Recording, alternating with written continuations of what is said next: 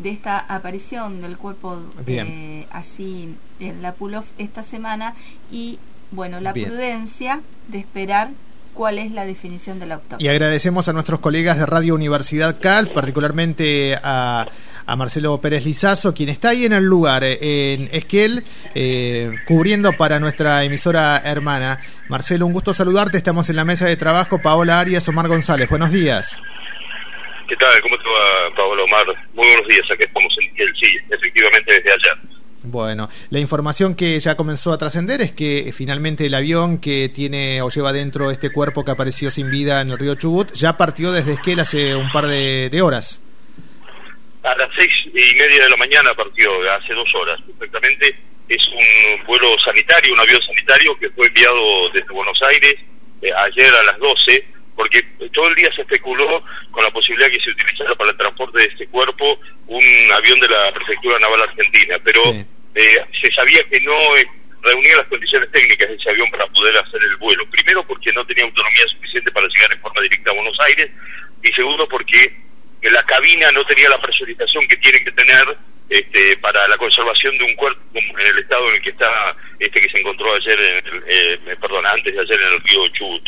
Así que bueno, ese avión llegó a las 4 de la mañana aquí, el, el, aeropuerto de Esquel estuvo operable prácticamente toda la noche y a las 6 y 10 de la mañana, aproximadamente 6 de la mañana, el cuerpo que estaba en la morgue judicial del cementerio de Esquel fue transportado al, al, al aeropuerto de Esquel, que queda a 15 kilómetros de aquí del centro de la ciudad, ustedes saben, es una zona este, montañosa, así que hay que buscar una zona llana donde poder hacer un aeropuerto, así que está a 15 kilómetros de, de Aparte, en el vuelo, sí.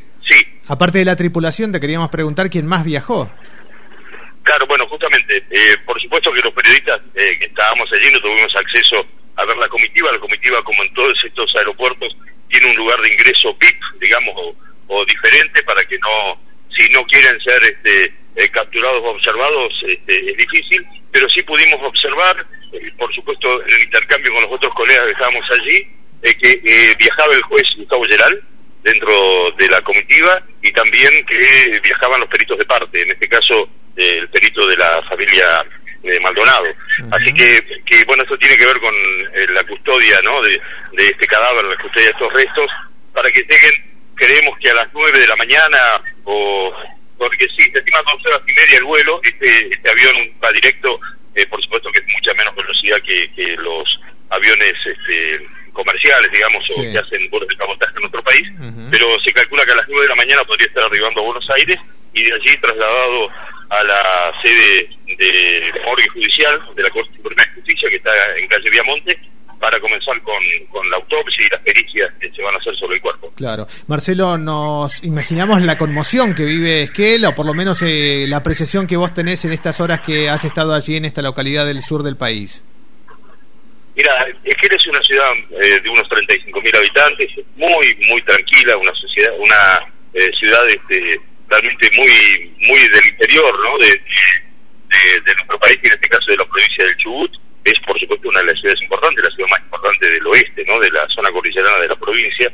Y eh, en, cuanto a la repercusión, nosotros estuvimos ayer prácticamente todo el día, un equipo nuestro con Santiago Camillano estuvo en el, el Amorio Judicial en el cementerio, donde estaban los restos hallados en el río Chubut, y en mi caso me tocó estar frente al juzgado federal aquí de Esquel, que está en pleno centro, en, en calle 25 de Mayo y San Martín, la calle 25 de Mayo estuvo cortada durante buena parte del día porque había una manifestación de unas 40 personas aproximadamente, 40, 50 personas que estuvieron allí, que estaban, bueno, eh, reclamando todavía la aparición con vida de Santiago Maldonado, más allá de las malas noticias que llegaban respecto a los peritajes y todo lo demás.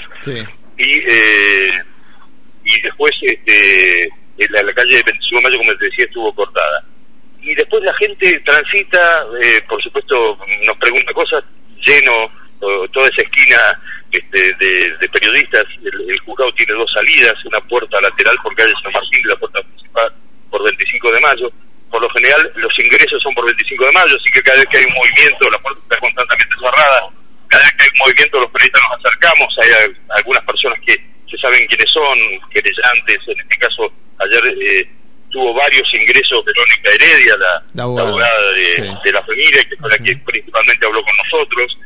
el, el juez Gerald entró a las 10 de la mañana y no volvió a salir, nosotros estuvimos hasta las 11 de la noche, desde el mediodía hasta las 11 de la noche y no salió, eh, después nosotros nos retiramos porque ya prácticamente no quedaba nadie, estábamos nosotros solos, todo el resto de los equipos se habían retirado.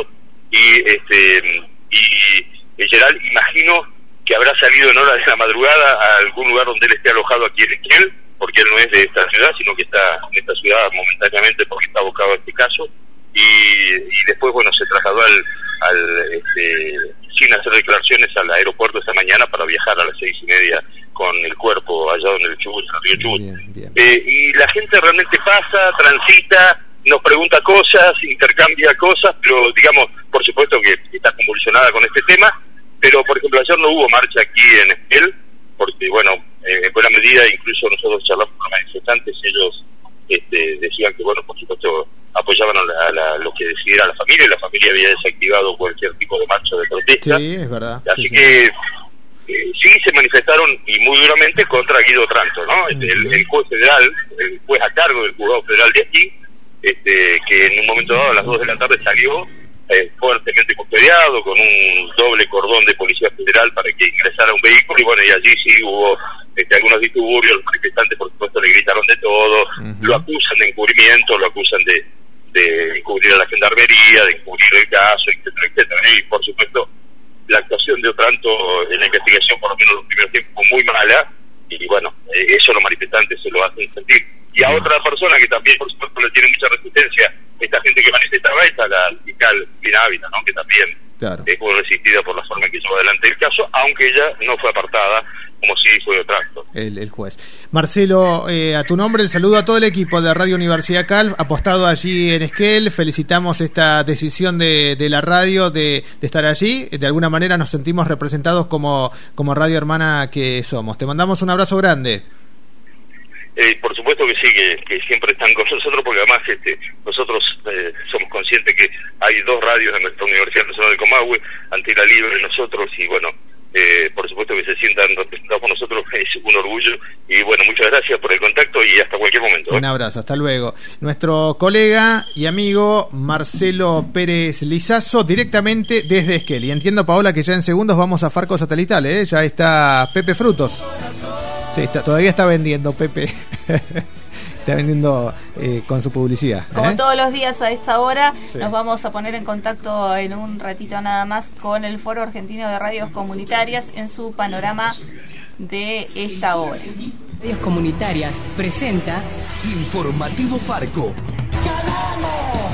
¡Es el triunfo de las organizaciones libres del pueblo! Las noticias desde los ojos de las radios comunitarias corresponsales en todo el país. Y usted viene con una orden judicial, una, la única orden es esta, me hace así, con una escopeta. Esta la Otras voces, otras noticias, otro punto de vista. Informativo Farco.